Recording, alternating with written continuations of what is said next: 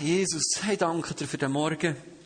Ich danke, dass du hier bist. Danke, dass du gerade alle Kinder segnest. Danke, dass wir hier Ort dürfen sein, wo das Herz dafür hat, dass Kind die früh dürfen lernen kennen. Dass Kind nicht nur Sachen reingepiegt bekommen, sondern das Kind dürfen Begegnungen haben mit dir. Das beten wir für heute Morgen in ihrem Programm. Sei es bei den Pünktchen, Goldfischchen, Nemo, sei es in den Workshops, dass sie etwas erleben mit dir. Dürfen etwas spüren von dem Reich vom Himmel, das reinbricht in ihr Herz. Danke dir, Jesus. Danke, Jesus. Und Heilige Geist, wir geben dir Raum heute Morgen, einfach in unser Herz hineinzureden. Weil es nicht darum geht, wieder mehr Theologie oder mehr irgendetwas oder noch mehr Zeug, wo man müsste. Sondern wir möchten dich sehen, Vater, von aller Vaterschaft. Wir möchten von dir hören und auf dich hören. Und so bete ich, dass du unser Herz hineinredest heute Morgen. Und dass du hier wirkst in unserer Mitte. Danke, bist du ein guter Gott. Danke, kennst du jedes, was hier ist. Siehst du, wo wir stehen, was für Kämpfe das wir durchmachen, was für Fragen das wir mit uns tragen, was für Herausforderungen das wir vor uns haben, was für Schönheiten und Siege das wir erleben, wo wir Niederlagen und Krisen durchmachen. Und gleich bist du gut in allem. Trotz allem und jederzeit. Amen. Wir nehmen uns in diesem halben Jahr nehmen wir uns Zeit, über das Vater unser nachzudenken, weil wir glauben, es ist mehr als einfach so ein Gebet, das man anliert und hinter sich bringt. Weil wir glauben, dass Jesus uns eine Vision geschenkt von dem, wo wir als seine Nachfolger, als seine Kinder sollen darum ringen in unserem Leben. Da sind so viele Punkte drin, so viele jüngerschaftliche Aspekte, die dich und mich ganz konkret betreffen. Und wir möchten euch alle einladen, dass wir miteinander von einem Weg gehen und uns dem immer wieder aussetzen. Weil ich finde, es ist so ein herausforderndes Gebet. Das fällt ja schon der da, unser Vater im Himmel. Wo die Frage stellt, ist er wirklich unser Vater? Und unsere Botschaft ist, hey, das ist ein guter Vater, was gut mit, mit dir. Es geht weiter, dein Name ist geheiligt, du sagst, hey, um was geht es in deinem Leben? Und dann kommen wir zu dem Punkt, dein Reich soll kommen. Und weißt du, das Reich, das ist etwas für uns Schweizer, wo wir in einer Demokratie leben, mit Abstimmung, wo jeder hat etwas zu sagen und niemand ist ein König und wir wollen sowieso kein König, ist das manchmal ein bisschen schwierig. Manchmal ist das Gefühl, wir haben so ein widersprüchliches Verhältnis zu Königen und Königreich. Wenn wir das beten, bin ich manchmal nicht sicher, wie bewusst dass wir uns sind, was wir da genau beten. Aber Jesus, ist irgendwie das, das ist Jesus seine Kernbotschaft gewesen. Es gibt im Matthäus-Evangelium gibt es drei so zentrale Zusammenfassungen von seinem Wirken und seinem Dienst. Matthäus 4,23, 9,35 und 24,14. Wo dreimal irgendwie der Gesamtdienst kurz und bündig zusammenpackt. Heißt es so, und er zog in ganz Galiläa umher, lehrte in ihren Synagogen, predigte das Evangelium der vier Punkte, ne, des Reiches, und heilte jede Krankheit, jedes Gebrechen unter dem Volk. So Pauschalaussagen, tuff, das ist sein Dienst gewesen. 935, er zog umher durch alle Städte, Dörfer, lehrte in ihren Synagogen, predigte das Evangelium des Reiches, heilte jede Krankheit und jedes Gebrechen. Puh. Matthäus 24, 14. Und das sind nicht drei Evangelien nebeneinander, die sich einfach auf den gleichen Punkt beziehen. Das ist im gleichen Evangelium, ihr das immer wieder. Und wenn etwas dreimal kommt, sollst du gut herhören. Und dieses Evangelium des Reiches wird gepredigt werden auf den ganzen Erdkreis, aller Nationen zum Zeugnis und dann wird das Ende kommen. Also, es geht immer wieder darum, dass das Evangelium, die frohe, fröde Botschaft, wo Jesus hat verkündigt, ist nicht so die einfachen vier Punkte von Gott hat dich gern, du hast gesündigt, Jesus, ist für dich gestorben, du musst nur glauben, du hast ewiges Leben. Punkt. Wir haben das, ähm, das Evangelium ein bisschen zusammenkastriert, bös gesagt. Also, auf, und tun wir auch recht, weil das Evangelium ist mehr als nur, du hast gesündigt und er vergibt dir, jetzt ist alles gut und du kommst in den Himmel. Das Evangelium ist eine Freudenbotschaft, die ganzheitlich allumfassend ist, wo Jesus predigt hat, wenn er ist umgezogen. Das war seine Botschaft gewesen. Und was ist die Botschaft? Nämlich die von einem Königreich, von einer anbrechenden Gottesherrschaft in dieser Welt. Jetzt für uns, wir leben in einem guten Staat, Sozialwesen ist recht gut, recht viel Gerechtigkeit, recht viel Zuverlässigkeit, recht wenig Korruption im Vergleich zu anderen Ländern. Ähm, wir haben nicht irgendeinen Tyrann über uns, sondern ein Parlament und Sachen, die manchmal gut sind, manchmal weniger gut. Aber wir leben recht im Frieden. Den meisten von uns geht es recht gut bis sehr super gut. So. Und es ist vielleicht weniger gut nachzuvollziehen, wie die Botschaft ist gelandet, denn Jesus ist umgezogen. In einem Land, wo hat Israel, wo hat die Sehnsucht gehabt, dass die Verheißung auf dem Alten Testament, dass ein Gott kommt und mit dem Volk Israel, das er auserwählt hat, ein neues Reich wird schaffen, wo Frieden herrscht, wo Ruhe ist, wo sie selbstbestimmt können leben, wo all die Verheißungen Erfüllung gehen, wo, wo Wohlstand ist, Wohlfahrt ist, wo es ihnen gut geht. Und nicht ständig bedrängt von, von Gegnern, einfach mal im Frieden leben. Und dann unter dem, nach dem König David, unter Salomon, der nächste König, ist das Reich auseinandergebrochen. Und er ist es wild, wild, wild weitergegangen. Sie sind überfallen worden, sie sind weggeschleppt worden, sie sind zerstreut worden in verschiedene Länder. Sie beherrscht worden von den Babyloniern, von den Meder, Perser, heute ist Irak, Iran, dort in der Region. Und dann sind die irgendwann gekommen. Und die, die noch in Jerusalem waren, sind nicht frei gewesen. Sie waren unterdrückt gewesen. Hast nicht geschafft und das, was du hast verdient, ist auch dir gewesen. Du bist ausgebeutet worden, hast müssen Steuern zahlen, jemandem, den du nicht hast wollen, den du nicht hast gern gehabt, den du nur ausgenutzt Du hast müssen zum Teil Frondienst leisten. Total schwierige Situation gewesen. Und dass in diesem Volk eine Sehnsucht ist geweckt gewesen, dass das, was verheißen war, kommt, ist verständlich, oder? Und nachdem war eine Zeit von 400 Jahren ungefähr gewesen, wo Gott nicht mehr geredet wo man nicht davon weiß, ob jemals ein Prophet ist aufgestanden, wo wie Bibel und die Kirchengeschichte ein bisschen schwiegt in diesen 400 Jahren. Hat immer der Einzelne gegeben, der gesagt ich bin jetzt der Messias und ich mache euch jetzt frei. Und das ist wieder total grandios gescheitert. Aber Gott hat geschwogen. Ein Volk hat den Anspruch gehabt, dass Gott kommt und ihn wieder hochstellt und zu einem grossen Volk macht. Ist total im Stich gelassen und hat sich so gefühlt. Und in der Zeit von Jesus ist eine Hoffnung, hat aufgekeimt. Weil sie verstanden mit den ganzen Verheißungen, irgendwo die Zeit ist nach. Die Zeit ist nach. Plötzlich kommt Johannes der Täufer, der erste Prophet seit langem wieder, und ruft, das Reich Gottes ist nach. Macht noch bereit. Ruft auf zur Buße, zur Umkehr. Sagt, bereitet euch vor, jetzt passiert nächstens etwas. Die Erwartungen steigen, die Erwartungen steigen. Dann kommt der Jesus. Und alle haben das Gefühl, jetzt wird Israel ein Weltreich. Die Römer putzen wir weg. Wir werden gross, mächtig, so analog zu den Römern. Wir besetzen andere Völker. Wir haben Frieden. Wir haben Wohlstand. Uns geht's gut so, die fetten Jahre kommen jetzt. Und wird nie mehr hören. Ihre Erwartung. Verständlich, wieso, dass die brutale Begeisterung, jetzt kommt der König, so schnell ist gekippt, wo Jesus hat abgelehnt, die irdische Krone aufzusetzen, oder? Und er hat gesagt, ich bin nicht gekommen für ein irdisches Königreich. Ich habe ein anderes Reich, das nicht von dieser Welt ist. Ich bin nicht gekommen, einen Aufstand anzuführen, eine Rebellion anzuzetteln oder irgendetwas, dass da die Emotionen umschlagen in eine Wucht von, ah, wieder so eine, kreuzig da, weg mit dem, ist irgendwie verständlich. Aber es ist verständlich, was sie hier gehört in der Frohbotschaft. So, jetzt ist Gott nach. Das war seine Botschaft, wie Jesus ist gekommen, hat Wunder da. Er guck, wenn jetzt Wunder passieren hier, wenn Gott reinbricht, ist es ein Zeichen, das Reich Gottes ist nach, ist zu euch gekommen. Da ist Hoffnung gekommen, da ist, yes, jetzt kommt's, jetzt kommt's. Und wenn wir heute in die Schweiz das reinrufen, das Reich Gottes ist nach, denke ich so, okay, was heißt das jetzt genau? Kommt Jesus wieder, wird alles weg da, weggeputzt, oder was müssen wir jetzt? Wir haben nicht, häufig nicht die gleiche Sehnsucht. Und gleich glaube ich, dass die, die frohe Botschaft, das Evangelium, die Botschaft, dass das Reich Gottes kommt, auch für uns Schweizer, eine extrem, eine extreme Freude wird sein und kann sein. Weil es nämlich mehr ist als ein politisches Reich, das da kommt. Für die, die daheim sind, gibt es wieder so eine iPad-Zeichnung. Es ist also gescheiter, wenn ihr selber in den Gottesdienst kommt, dass ihr es seht. Werbung geschlossen. Gut. Wir haben das Reich Gottes, wo Jesus sagt, guck, das ist nach, das wird reinbrechen. Versuche ich knackig zu machen, für uns schmackhaft zu machen, wie das Reich Gottes ist.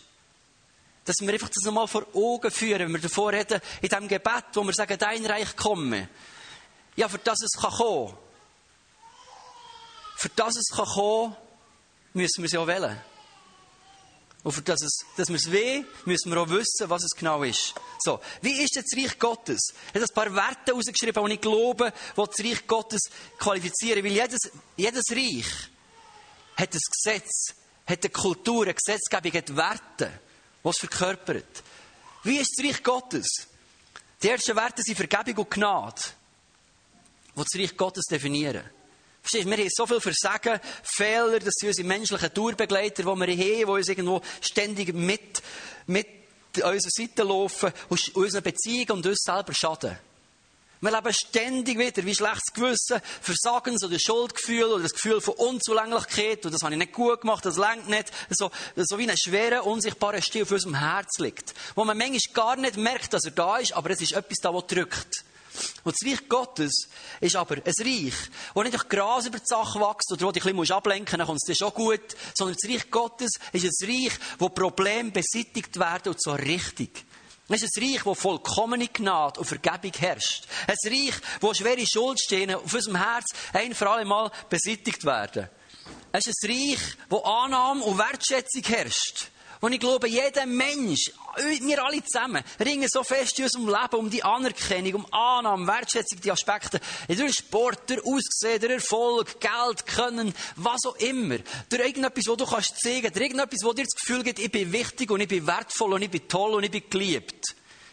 Wie fest haben wir die Sehnsucht da drin? Und das Reich Gottes ist das Reich von einem liebenden Vater, wo da ist, wo dir und mir seine Liebe möchte erweisen. Ein Vater, der durch und durch gut ist, der dich annimmt, der dir deinen Wert, deinen persönlichen Wert, den du hast, in dem Sinne zeigt, dass er einen Wert definiert für dein Leben. Dass er dir ein Preisschild aufdrückt auf deine Stirn. Und sieht, wie wertvoll dass du bist. Und weißt du, wie das Preisschild lautet? Jesus Christus. Sagt, guck mal, dein Leben ist so viel wert, dass ich bereit bin, meinen Sohn Jesus zu geben. Also ein Opfer. Das ist der Preis, den der Vater dich schätzt. Ich sage immer, auf dem Markt ist Nachfrage und Angebot. Und die Nachfrage vom himmlischen Reich war hoch, gewesen, ist bereit, einen riesen Preis zu zahlen für unser Leben und Annahme und Wertschätzung auszudrücken. Ich glaube, wir sehen uns nach Hoffnung und Zuversicht, was im Himmel gibt. Wie viele Menschen sind beutelt von Depression, von Schwierigkeiten, von Angst, Mut, Hoffnungslosigkeit. Wie viele leiden unter einem, so einem trüben Himmel von ihrer Psyche? Verstehst du, da ist ein Reich im Himmel, wo von Hoffnung und Zuversicht durchdrängt ist. Weil das Licht Gottes, weil Gott selber dort wohnt. Wo alles möglich ist. Wo kein Nebel und keine Verwirrung ist. Weil Gott selber das Licht von dieser Welt ist. Das ist das Reich Gottes, das einfach kommt und, ganz, wo Gott ganz physisch präsent ist. Das verspricht dir eine unglaubliche Ewigkeit. Und was du jetzt schon kannst erleben wird dort nochmal eine andere Dimension haben. Ich glaube, es ist ein Reich, das sich Sicherheit und Vorsorge manifestiert. Wir Schweizer, wir sind doch so super gut mit unseren Versicherungen. Es ist aber nochmal Ausdruck für unsere Ängste. Wir haben alles unter Kontrolle und alles im Griff haben. Für jede Eventualität abgesichert sein, finde ich das übrigens irgendwie noch gute Geschichte mit diesen Versicherungen. Das ist, glaube ein christlicher Aspekt von Loyalität auch drin. Man kann, glaube ich, auch übertreiben. Aber ich glaube, das beruht, nebst dem, dass es ein bisschen ausgeufert mit Kapitalismus, aber ich glaube, heute drückt sich da etwas aus von christlichem Gedankengut, von viele zahlen einen Topf ein, wo man einander hilft, wenn es jemand braucht. Wir müssen nicht darüber reden, dass es da viel Missbrauch es eigentlich auch gibt, aber da drückt sich etwas aus für unsere Sehnsucht.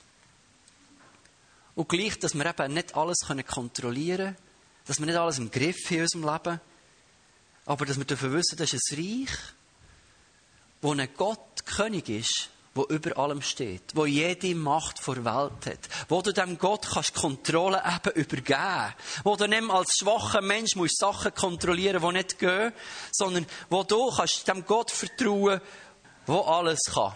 Ein Reich von Hoffnung, Zuversicht, ein Reich, wo Sicherheit herrscht, und Vorsorge. Ein Reich, wo Gerechtigkeit und Frieden herrscht. Ich glaube, das spüre ich immer wieder. Obwohl es uns so gut geht, haben wir tief in uns eine Sehnsucht nach Gerechtigkeit. Vielleicht nicht unbedingt finanzieller Gerechtigkeit. Ich glaube, da müssten wir alle ein bisschen gucken. Wenn, das wirklich weltweit durch finanzielle Gerechtigkeit ausgeübt werden, dann würde es bedeuten, dass wir alle zusammen ein bisschen anfangen abgeben. Es ist, glaube gut, wenn wir das ganz, ganz langsam, aber sicher anfangen praktizieren, dass der Ausgleich passiert, Gerechtigkeit, weil ich glaube, wir sind Profiteure von dem aktuellen System, aber das ist ein anderes Thema heute mal am Morgen. Genau. Aber, dass, dass wir eine Sehnsucht haben nach Gerechtigkeit, nach einem gerechten Richter, der deine Probleme, deine Konflikte gerecht löst. Wo Ungerechtigkeiten aufgelöst werden, Ungleichheiten aufgelöst werden, die nicht fair sind, Konflikte, Streit, Unversöhnlichkeit nicht geklärt wird in einer guten Form. Gerechtigkeit und Frieden. Weißt du, da gibt es ein Königreich. Und dem sein König ist total gerecht. Es heisst, er ist Licht, in ihm ist keine Spur von Dunkelheit drin. Das kann für den eine Betreuung sein und für die anderen ganz viel Hoffnung. Das ist ein gerechter Gott.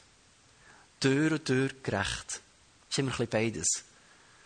Meistens freue ich mich darüber und zwischendurch habe ich Angst davor, wenn ich ehrlich bin.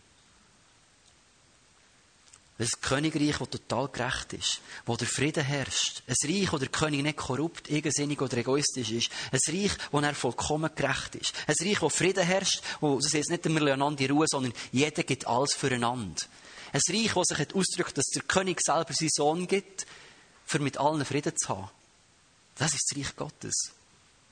So ein Reich haben wir mit solchen Gesetzen. das ist ein, eine Sehnsucht, glaube ich, nach Leben. Und wenn du in dein Leben hineinschaust, und schon ein bisschen älter bist als 20 vielleicht, merkst du schon, dass das irdische Leben irgendwo von einem Zerfallsprozess begleitet ist. Am Anfang wächst viel und mit der Zeit, irgendwann fängt es an zu kippen. So, wir gehört für unseren Rücken und all diese Sachen, die man hat, wo man, die Boboli und Sachen, die man mitschleppt und wo man spürt, unser Zelt leidet. Unser Zelt leidet. Wir haben Risse und Flecken drin und wir haben Zeltstangen für sich brechen und biegen. Es ist nicht mehr alles so wie früher. Und so wie unser Körper auch abnimmt, so steht da die ganze irdische Schöpfung hier unter dem Zerfallsprozess. Das heißt, die ganze Schöpfung stöhnt und sehnt sich danach, dass das Kind Gottes, dass das Reich Gottes offenbar wird. Das ist Stöhnen drin, eine Sehnsucht drin, du das nächste Mal, wenn du irgendein Bobo hast, einen Schmerz oder ein Leiden, Denk daran, das ist die Sehnsucht nach dem Reich Gottes. Das ist eine Verheißung darauf, wirklich Tränen mehr sein, Schmerz gibt es dort nicht. Ich weiß nicht, wie das soll gehen, aber ich glaube, dass es so ist. Das ist eine Verheißung drin von einer neuen Welt, von einem neuen, von einem neuen Reich, wo nicht mehr Zerfallsprozess ist, sondern wo ewiges Leben ist. Und ein Vater, der alles gegeben hat, für das du leben kannst. Ein Reich, das Leben in Fülle, Gesundheit, Kraft, Blüte, ewiges Leben, nicht einfach so eine Märli-Fantasievorstellung ist, sondern Realität. Und auch nicht so ein Vertrösten auf später, sondern eine Realität, die wir reinbrechen. Ich glaube, wir sehen uns nach Glück und Freude. Wie fest sind wir doch so eine Glück-Optimierungs-Spaßgesellschaft? Und ich glaube, das betrifft fast die meisten von uns, wenn wir ganz ehrlich sind. Es gibt ein paar ganz, ganz bescheidene, demütige Menschen in unseren Reihen. Aber die meisten von uns haben, glaube ich, schon ganz, ganz viel Drive in sich drin, möglichst viel Spass und Glück zu erleben. Oder? Vielleicht tun ich auch recht, vergebt mir. Ich sage jetzt auch keinen Namen, so. aber ich selber finde mich in dem wieder. Hat das Streben nach dem Hier und Jetzt, die schönsten Momente, Sachen, Erlebnisse soll uns glücklich machen. Aber merken wir, es ist alles so vergänglich und lädt dich gleich immer so hungrig und durstig zurück.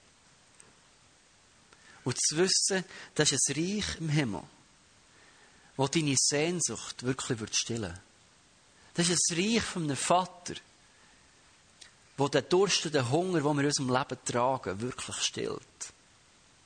Du kannst die tollsten Erlebnisse machen, die grössten Berge besteigen, die weitesten Reisen machen, die schönsten Auto fahren, am meisten Geld auf dem Konto haben. Das ist alles Zeug, das dich hungrig und durstig zurücklädt. Aber das ist ein Reich im Himmel wo unser Hunger wird stillen.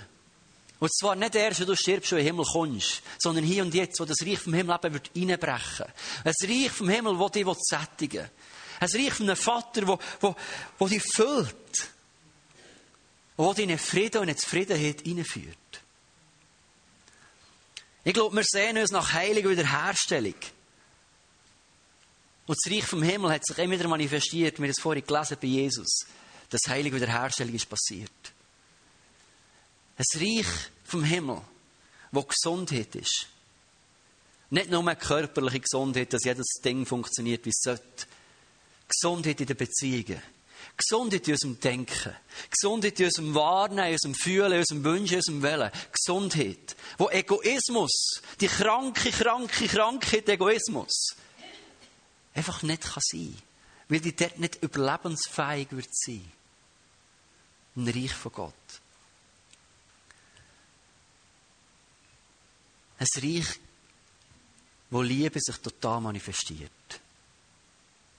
Wo Liebe mehr ist als ein bisschen positive Gefühl, als ein bisschen, ah, ich finde dich noch nett. Wo mehr ist als, ah, ein Flattern im Bauch. Ein Reich, wo sich Liebe ganz konkret und praktisch im Miteinander manifestiert. Das ist das Reich Gottes. Ich habe ein paar Punkte rausgegriffen. Wir könnten, glaube ich, den ganzen Tag, die nächste Woche weitermachen und Bibelverse zusammentragen, wie das Reich Gottes wird sein. Und wir merken, das Evangelium ist mehr als vier Punkte von du Buß bekehrt, du kommst in den Himmel. Das ist eine Botschaft, da kommt das Himmelreich auf uns zu. Da kommt, irgendwann kommt das Reich Gottes, wo unglaublich gut wird sein. Wo es schade wäre, wenn du und ich nicht dabei wären. Ein Reich, das sich so wird manifestieren, dass es eben Freude auslöst. Das, ist, das muss ich haben. Genau das brauche ich mich. Genau nach, nach dem sehen in, in, in meinem Leben.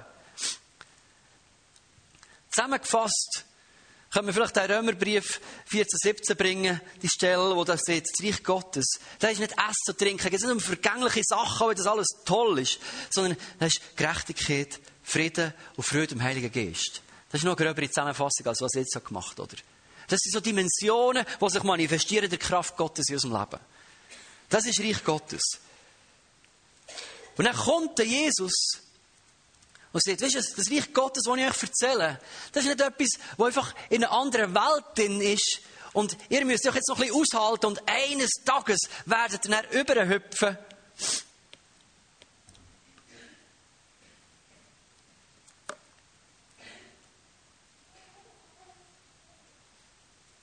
Eines Tages werdet ihr dann überhüpfen in das Reich.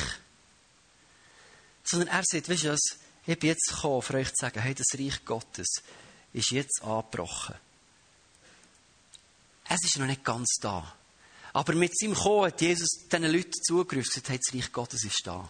Es ist dran am Anbrechen. Es kommt etwas. Spürt es. Schmeckt es nicht. Und wie hat sich das manifestiert? Indem das alles, was wir jetzt da zusammentragen haben, konkret hat angefangen passieren. Örtlich, räumlich, zum Teil trennt, begrenzt. Es sind nicht alle Menschen auf der ganzen Welt einfach gesund worden. Aber Jesus ist umgezogen und Menschen geheilt. Oder mit sich, guckt, das Reich Gottes ist ein Ort, wo Menschen gesund sind. Er ist umgezogen, Menschen von fremden Mächten frei gemacht. Das Reich Gottes ist ein Ort, wo du selbstbestimmt in einer gesunden Abhängigkeit von Gott kannst leben und nicht in Besessenheit unter Druck von Dämonen und fremden Mächten musst leben und plaget sein. Er ist ein Ort von Frieden. Er ist ein Ort von Ruhe. Und mit seinem ganzen Tun hat er uns das Reich Gottes Fragen gemalt und sagt, oh, jetzt bricht etwas rein. Und jetzt bricht etwas rein. Es ist da. Und es ist vielleicht noch nicht alles in der ganzen Dimension da. Aber es ist etwas Anbrechendes, was wir da sehen. Es ist etwas im Kommen auf die Welt. Und mit jedem Mal, wo du die Reich Gottes Werte verkörperst, jedes Mal, wo du das Reich Gottes raustrittst und auslebst, bricht das Reich Gottes konkret an für jemanden auf dieser Welt. Wenn du jemanden liebst, setzt sich das Reich Gottes frei in die Beziehung. Wenn du jemandem vergisst, manifestiert sich das Reich Gottes auf dieser Erde. Wenn du jemandem die Wahrheit siehst, wenn du jemandem dienst, wenn du Hoffnung, Zuversicht vermittelst, wenn du Sicherheit schaffst, wenn du Gerechtigkeit schaffst, wenn du Frieden schaffst, all das, was du konkret tust, dann manifestiert sich das Reich Gottes auf dieser Welt. Wenn wir beten, dein Reich soll kommen, dann beten wir genau das. Nicht, ah, mach dem hier ein Ende auf dieser Welt, sondern bis uns gnädig dass so wie du hast dazu beitragen, dass das Reich Gottes kommt, dass wir in deinen Fußstapfen laufen können. Und dafür können sorgen, dass Menschen Begegnung mit dem Reich Gottes haben können. Dass unser Leben, unser Tun eine Frohbotschaft wird für Menschen, nicht eine Drohbotschaft, sondern eine Frohbotschaft, die sagt, hey, da kommt etwas Gutes auf euch zu. Da kommt etwas Gutes, Freunde, freut euch. Da kommt etwas Gutes, macht euch parat. So ist das Reich Gottes. Was ich spannend finde, dass es Reich aber immer wieder auch eine Regierung hat. Und wenn du Offenbarung lesest, hat er Stelle mitgebracht. Wenn du Offenbarung lesest, sind ja verschiedene Stellen beschrieben, wie, wie Menschen und Propheten in eine Sicht können werfen im Himmel. Und Johannes, der die Offenbarung geschrieben hat in Offenbarung 4 die Offenbarung gehabt. Und jetzt guck, er hat gesehen, es ist eine Tür aufgetan im Himmel. Und was hat er da gesehen? Siehe, ein Thron stand im Himmel und auf dem Thron saß einer. Jedes Reich zeichnet sich aus durch Regierung. mehrere Parlamente und mehrere Kammern und Gewaltenteilung, so andere reiche Tyrannen, so, und er sagt, und ich auf dem Thron habe ich ihn gesehen hocken. Jetzt sehen wir hier mal die Gewaltenteilung im Reich Gottes. Das war in der Mitte ein Thron und da ist ihnen gehockt. Und er hat ihn versucht zu beschreiben, das war noch relativ schwierig. Er hat gesagt, der das saß, war anzusehen wie der Stein Jaspis und ein Edelsteh und der Sarder und ein Regenbogen war um den Thron. Das ist übrigens nicht Zeichen vor LGTB-Bewegung, sondern vom, von Gottes Frieden, der da herrscht. So, es war wie ein Marakt oder um einen Thron um. Ist das spannend? Es waren 24 andere Thronen. Auf diesen Thronen sind 24 Älteste gehockt. Das Reich Gottes ist voll von Menschen, die krönt rumlaufen. Das hat Bettina dir am Anfang zugesprochen. Wenn Jesus in dein Leben ist gekommen, bist du das Kind von einem König geworden. Nicht ein unterwürfiger Sklave, sondern ein Krönte und eine Krönte. Mit Würde und Macht ausgestattet worden. Und es ist nicht die Idee, dass du nach im Himmel nur noch, nur noch so machst, den ganzen Tag, weil du musst. Das sind Aufgaben verteilt, offensichtlich. Die Thronen sind nicht zur Dekoration da. Da werden wir Aufgaben haben im Himmel, da werden wir Sachen machen. Also, ich habe manchmal Angst vor einer Vorstellung, nach 24 Stunden die ganze Zeit nur noch singen. Und ich habe schon nach drei Liedern habe ich manchmal Keister. So denkst gut, das gibt es dann vielleicht dort auch nicht mehr, oder? Aber ich mache gerne Worship, aber manchmal mache ich auch gerne schon etwas. Und ich glaube, dass es schon etwas gibt so im Himmel. Ich glaube, wir werden Arbeit haben. Und ich freue mich auf Arbeit im Himmel. Ich weiß nicht, ob es Wolkenbläser gibt oder keine Ahnung, wie man sich das vorstellt. Aber ich freue mich auf Arbeit, weil ich arbeite gerne. Ich mache gerne etwas. Das werden wir im Himmel können. Ich glaube, es wird kein Zwang mehr sein und keine Last mehr sein. Du wirst Verantwortung haben im Himmel. Wenn ich Gott sieht, was sollen wir noch machen? Muss ich jetzt da noch putzen? Ja, sondern das wird ein schönes Miteinander sein. Das waren 24 Thronen. Das ist jetzt Gott auf dem Thron im Himmelreich. Und ich bin mir manchmal nicht sicher, ob wir das will. Weil manchmal Gefühl, wir sind so ein bisschen christlich sozialisiert worden. Wenn ich wirklich ehrlich bin. Sie denken, wir haben da so einen Thron. Mit einem Thron.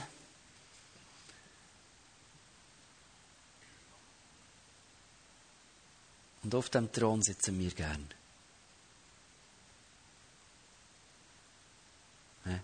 Das sind wir.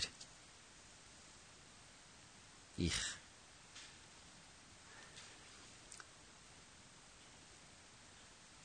Das ist so ein bisschen der Urzustand für uns Menschen irgendwie. Die Bibel beschreibt den Fall von Adam und Eva irgendwie so, dass sie Gott vom Thron gekippt, sie wollen sein wie Gott. Ungesunde Selbstbestimmung. Selber die Größte sein. Selber sagen, was wir will. Egoismus ist ein Ausdruck von dem. Die Bibel beschreibt irgendwie, dass da noch andere Macht über uns regiert. Sie ist die Macht von der Sünde. Das ist eine Macht, die da regiert. Das sind nicht einzelne Taten, wie du machst einfach etwas Falsches. Das ist eine Macht, eine unsichtbare Macht, wo wir in den meisten Fällen unbewusst unterworfen sind. Ich habe das Gefühl, wir hocken auf dem Thron, wir sind König. So. Jetzt das, was ich erlebe, ist christliche Sozialisierung, sage ich dem einfach. Und wir sagen, guck, das ist Gott. Stift geht eben jetzt auch nicht mehr. Jetzt muss ich mit dem Finger. So. Und Gott darf uns, das ist das Tablet, der darf uns bedienen. He? Der darf uns bedienen. Das ist unser Reich. Wir sind so ein bisschen Könige für unser Leben. Wir haben unsere Wünsche, unsere Träume, unsere Ziele. So, mir, mir, mir, ich, ich, ich.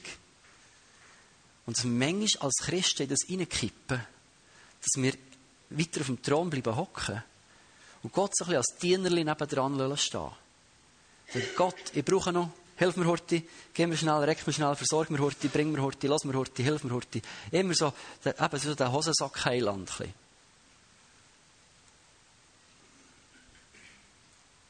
Wo wir Gott manchmal so zu einem Diener degradieren.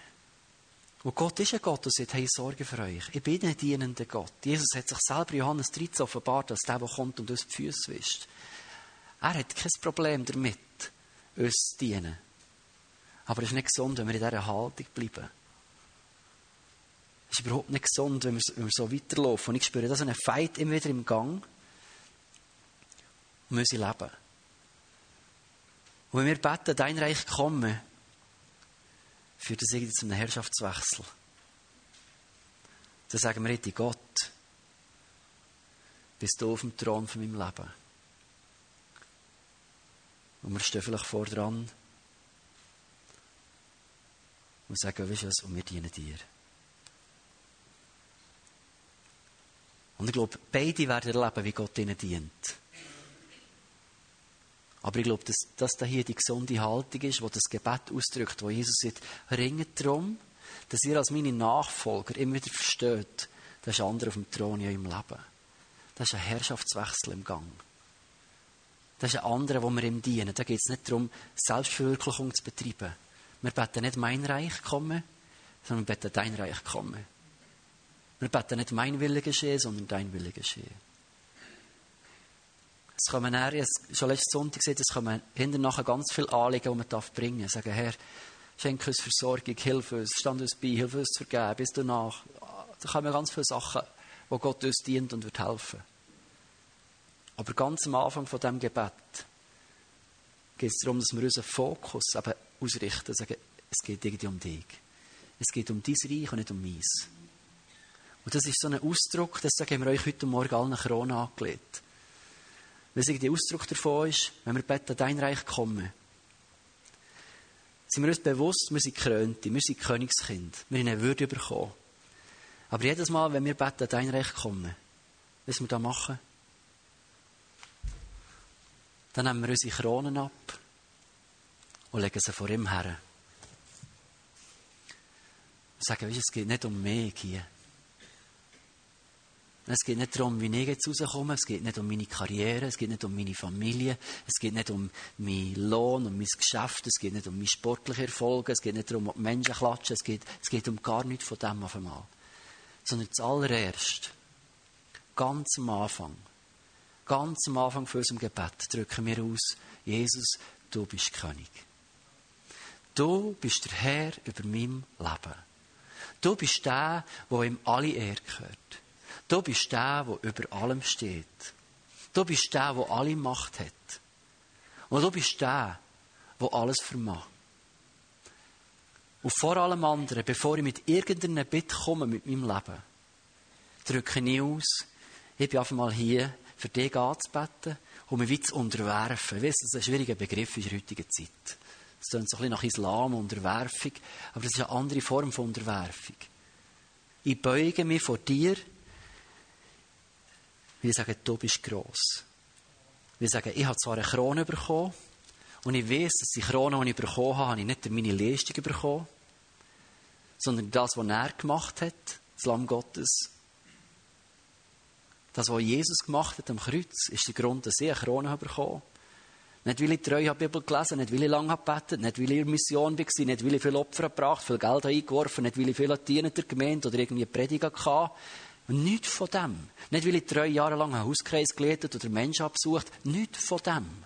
Sondern nur, weil er für mich gestorben ist. Weil er mit seinem Blut, das Lamm Gottes, das für mich gestorben ist, hat, hat den Grund geliefert, für mich eine Krone aufzusetzen. Und das macht mich feig, die wieder abzuziehen und zu sagen, hey, ich hänge nicht an dieser Krone. Weil es geht nicht darum, dass ich jetzt mein Königreich aufrichte hier. Es heisst, das Reich Gottes ist uns geschenkt. Wir sehen, da sind Thronen, wir sind eingesetzt, wir haben Macht, wir sind gekrönt im Himmel. Aber wir haben wieder die Freiheit zu sagen, Jesus, komm du da drinnen. Ich möchte da die Offenbarungsstelle noch weiter zeigen, was da ist weitergegangen. Es heisst, dass die 24 Thronen da waren, dass sie Wesen drumherum waren, auch noch um den Thron. Und die Wesen ja anfangen Lobpreis machen. Preis und Ehre und Dank geben dem, der auf dem Thron sitzt. Und dann ist beschrieben, und die 24 Ältesten sind niedergefallen vor dem, der auf dem Thron sitzt, und den anbetet, der lebt, von Ewigkeit zu Ewigkeit. Und sie haben sie gemacht und sie ihre Kronen niedergelegt vor dem Thron. Sie ihre Kronen niedergelegt und gesagt, Herr, unser Gott, du bist würdig zu nehmen Preis, Ehr und Kraft. Weil du hast alle Sachen geschaffen, alles, was da ist. Oder die Wille ist alles passiert und ist alles geschaffen worden. Sie waren unter Druck? Nein. Sie waren gezwungen? Nein. Sie waren gesteuert? Nein. Kein Lobpreisleiter, der gesagt kommt, 24 Älteste, steht jetzt auf, betet ihn an, jetzt ist Zeit für Worship, die nächsten drei Songs ist Worship, jetzt legen wir die Krone nieder. Nein. Das war ein innerer Wunsch von gekrönten Menschen im Himmel. Ihre Krone niederzulegen vor dem, der über allem ist.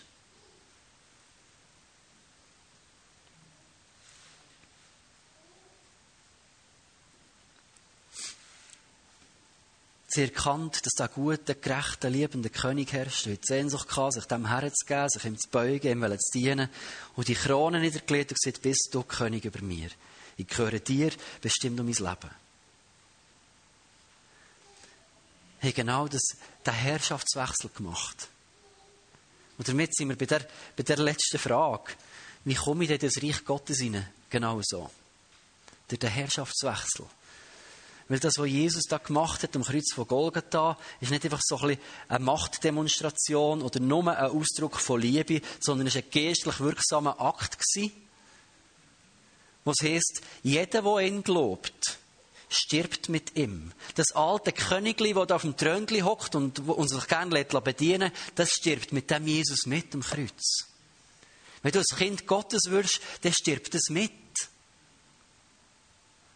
Das ist das, was Jesus Nikodemus in Johannes 3 erklärt. Und er sagt, wie, wie komme ich ins Reich Gottes? Und wie kommt denn das? Und Jesus sagt ihm, guck, du kannst das Reich Gottes nur sehen, wenn du neu geboren wirst. Und Nikodemus hat Krise. Ja, wie komme ich jetzt wieder in Liebe von meiner Mutter rein? Wie kann ich nochmal neu geboren werden? Ich check es nicht. Und Jesus meint, du musst das, das alte Ding musst du mit mir kreuzigen. Der alte Mensch, der unbedingt um jeden Preis will, dass ihm alles dient, der gleich sein wie Gott und gleich gross sein und wichtig sein. Sagen Jesus, wir haben verstanden, wer du bist. Und darum will wir dir vertrauen. Geben wir das alte Ich dir her und lassen wir mitsterben. Und aus dem sollte Jesus neu geboren werden. Wenn der neue Geist in dich hineinkommt, oder bist immer ein Kind Gottes und jetzt hockt der andere auf meinem Thron.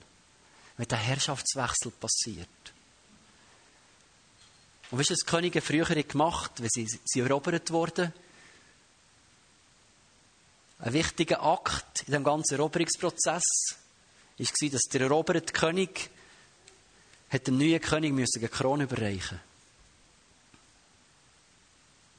Und sagen, hier, das ist das Symbol von Macht. Und ich gebe dir jetzt die Krone.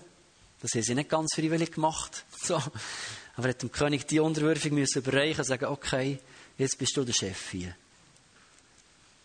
Und das, was wir heute Morgen dich möchten fragen, ist, hast du das schon mal gemacht in deinem Leben? Weil ich immer wieder sehe, manchmal rutscht man ein bisschen zurück, oder? Vielleicht hast du das schon mal gemacht. Du hast Gott auf den Thron gestellt in deinem Leben, aber manchmal spürt man, wie das alte Ding wieder darum kämpft, wieder auf den Thron hochzurutschen. Aber manchmal gibt es so Leute, die sagen, ich bin so ein bisschen christlich reingerutscht, ich habe das gar nicht richtig gemacht. Und ich möchte heute uns herausfordern, mal über das nachzudenken.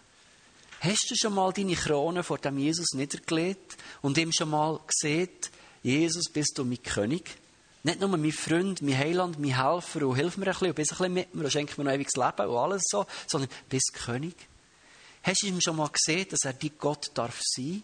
Dass du ihm die Autorität zugestehst, dass er über dich darf regieren Dass du auf ihn willst, dass du dich ihm beugst? Hast du ihm das schon mal gesehen? Und vielleicht merkst du eben, dass du wieder ein bisschen um den Thron kämpfst zwischendurch. Und das, was wir jetzt möchten machen in der Zeit vom Lobpreis, ihr könnt schon hochkommen, ist, wir haben hinten das Kreuz auf, aufgestellt wieder. Und vielleicht merkst du, heute ist dran, dass ich dem Jesus mal sage, bist du mein König. Dass die Zeit vom Lobpreis hinterher ist, die Krone dort das Kreuz herlegst und sagst, Jesus, bist du mein König. Vielleicht hast du das schon gemacht in deinem Leben und du möchtest es noch nochmal ausdrücken und sagen, Jesus, ich möchte, dass du mein König bist. Und vielleicht hast du es noch nie gemacht in deinem Leben. Du willst das zuerst mal wie öffentlich machen und sagen, bist du der König von meinem Leben. Weil ich möchte so fest, dass dein Reich Gottes kommt in mein Leben jetzt. Es ist nicht erst etwas, das nach dem Tod kommt, sondern es sollte jetzt anbrechen. Für all die, die Jesus zum König machen in ihrem Leben. darfst hingehen, wenn du keine Krone hast verwünscht oder hast abgelehnt, vielleicht bei mir kommen, weil du hast gedacht, entweder ist kindisch, oder vielleicht hast du gedacht, ich bin nicht würdig, oder ich weiß nicht was. Da hat es noch Kronen vor und hinten, wo du ihn darfst schnappen. Einfach zum Kreuz darfst gehen und sagen, Jesus, bist du mein König. Und wenn, wenn ein paar Leute noch da sind, die sagen, hey, ich bin bereit, auch Gebet anzubieten, könnt Badge neben dem Kreuz einfach herstehen. Die Leute mit dem Badge sind bereit, auch euch zu segnen. Vielleicht ist es ein konkretes Anliegen. Ein konkretes Gebetsanliegen, wo du sagst, hey, ich möchte, dass Gott da reinbricht, ich möchte das festmachen. Dann lass doch dort noch für dich beten. Ganz viel Freiheit mach es nicht wegen mir, sondern mach es wegen dem, was du deinem Jesus möchtest sagen jetzt in dieser Zeit. Und Jesus, ich danke dir vielmals, dass du ein guter Gott und König bist, dass du ein gutes Reich bringen willst, das viel Freude, viel Frieden, viel Gerechtigkeit wird freisetzen ein Reich, ein Reich, das ewig wird Bestand haben. Und ich danke dir, dass das Beugen vor dir nicht ein Ausdruck ist von wir sind nichts und du bist alles, sondern ein Ausdruck von du bist ein König. Und auch wenn du es würdig gemacht hast, dass wir vor dir bestehen können, weil du es gerecht gemacht hast, so wissen wir doch, dass es alles dir zu verdanken ist. Und aus Liebe und aus Ehrfurcht und aus Demut, wenn wir unsere Krone vor die Thron niederlegen heute Morgen.